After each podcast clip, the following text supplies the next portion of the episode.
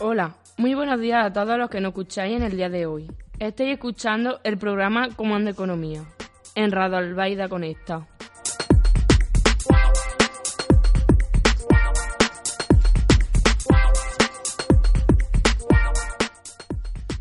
Soy Isabel, presentadora de este programa, y me encuentro en la radio con mis compañeras y amigas, también economistas, María y Carmen. Buenos días, María. ¿Con qué noticias vamos a comenzar el día de hoy?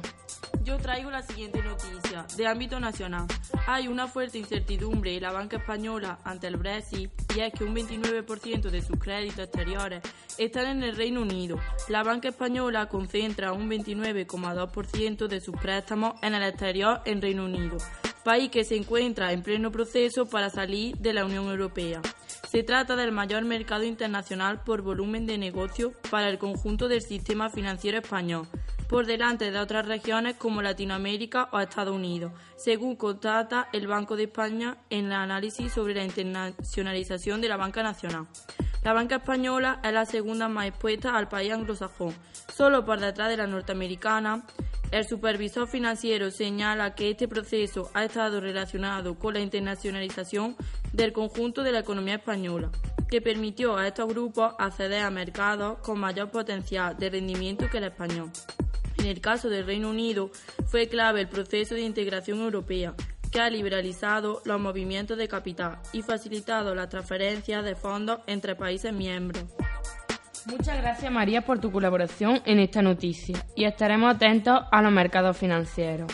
Ahora es mi turno. Os voy a presentar una noticia también sobre España. La inflación en la eurozona se modera y cierra el 2018 en el 1,6%. La inflación en la eurozona moderó su crecimiento en el mes de diciembre y cerró el año en el 1,6%, tres décimas por debajo de los niveles registrados en noviembre. Así lo reflejan los datos publicados este viernes por la Oficina Estadística de la Unión Europea, Eurostat, que apunta en el descenso de los precios de la energía como el principal factor explicativo. Los precios de los productos energéticos se dispararon en mayo de 2018 cuando saltaron del 2,6% de abril al 6,1% del quinto mes del año.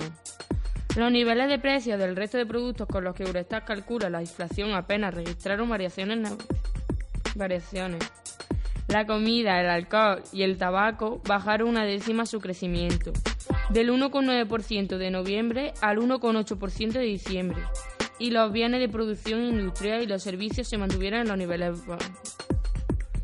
Y ahora continuamos con mi compañera Carmen. Ella os hablará sobre los problemas que está teniendo la campaña de rebaja de 2019. Buenos días, Isabel. ¿Te gusta irte de rebajas, compañera? Pues claro, ¿a quién no le gusta?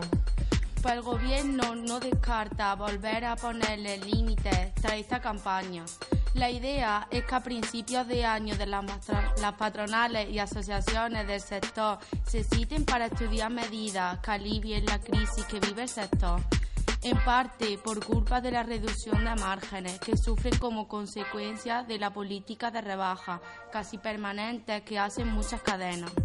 Las pequeñas y medianas empresas llevan tiempo denunciando que la liberalización de la rebaja que se hizo en época de crisis para lograr incentivar consumo se ha convertido en un arma de doble filo. Desde 2012 los periodos para hacer promociones ya no están restringidos a enero y julio, de manera que las cadenas pueden hacer descuentos cuando deseen, en cualquier época del año. El sector textil es el más afectado, con una caída prevista en las ventas para este año de entre el 1% y el 3%, según datos facilitados por Acoté, la patronal. Las ventas en unidades se mantendrán según sus previsiones. Lo que caerá es la facturación, en parte por culpa de esta política de rebaja constante. Muchas gracias por tu noticia, Carmen. Bueno, volvemos con María y con las noticias de economía a nivel local. ¿Qué ha ocurrido estos últimos meses por Arjona? Pues ha habido dos detenidos en Arjona en estos últimos meses por cultivo ilegal de marihuana. La Guardia Civil ha desarticulado dos plantaciones de marihuana en Arjona. Las intervenciones se han realizado en dos puntos y fechas diferentes, pero en la misma localidad. En la primera se produjo la detención de un varón de 40 años de edad, al cual le fueron localizadas 100 plantas de marihuana en el interior de una habitación de una nave industrial.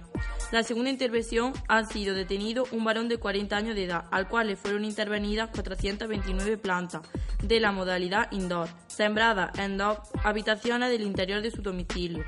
Las plantaciones se encontraban en avanzado estado de crecimiento, al estar dotadas de avanzados sistemas de riego, refrigeración, fertilizantes, extractores y todos los componentes necesarios para el cultivo en el interior de viviendas.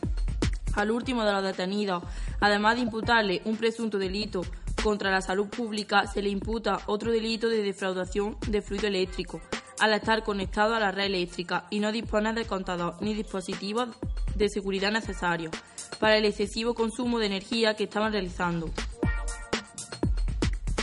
Muy bien la bola de la Guardia Civil y ojalá que sigan detectando fraude de este pi- de- Pasamos con la siguiente noticia que nos trae mi compañera Carmen. ¿Tú qué nos cuentas? Yo os voy a hablar de un novedoso centro que abre sus puertas en Arjona a la hípica y al oleoturismo. El centro dispone de una manzana de 48.000 metros cuadrados que se ha acondicionado para su visita turística. Así, se ha instalado una mini almanzara con el fin de mostrar cómo se obtiene el aceite de oliva virgen extra.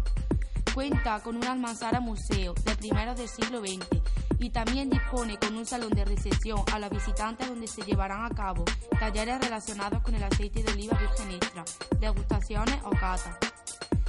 Junto a estas instalaciones, este centro dispone también de cuadras, un salón de eventos y varias pistas para realizar concursos o hacer exhibiciones de enganches de coches de caballo. En este, un centro encueste está previsto impartir clases de equitación, sea clásica, vaquera o salto para todas las edades, clases de enganche de coches de caballo, doma de caballo, pupilaje de caballo externo, terapias con caballos para personas con capacidades especiales y también contarán con una granja escuela para centro educativo. Me parece muy buena idea para que las personas de todas las edades puedan pasar un buen rato. Y ahora, por último, voy a comentar una noticia que nos afecta a nosotros de manera directa. La Consejería de Educación invertirá más de 200.000 euros en la mejora de infraestructura en centros educativos de Arjona. Según el proyecto, la deficiencia dete- detectada en la cimentación se deben fundamentalmente a la orografía del terreno y al suelo arcilloso sobre el que se asienta. Sobre este se realizará, entre otros trabajos, el refuerzo de forjado de pilares, todo ello, garantizando el mantenimiento de la actividad docente y la seguridad del profesorado y los escolares. En el caso de Lía Ciudad de Arjona, se ha propuesto la demolición parcial de uno de los aularios que se encuentra más afectado para su reforma y la construcción de un nuevo cerramiento exterior.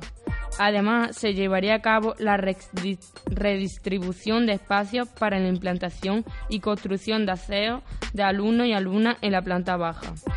Bueno, esto ha sido todo por hoy en el programa Comando Economía en Radio Albaida Conecta.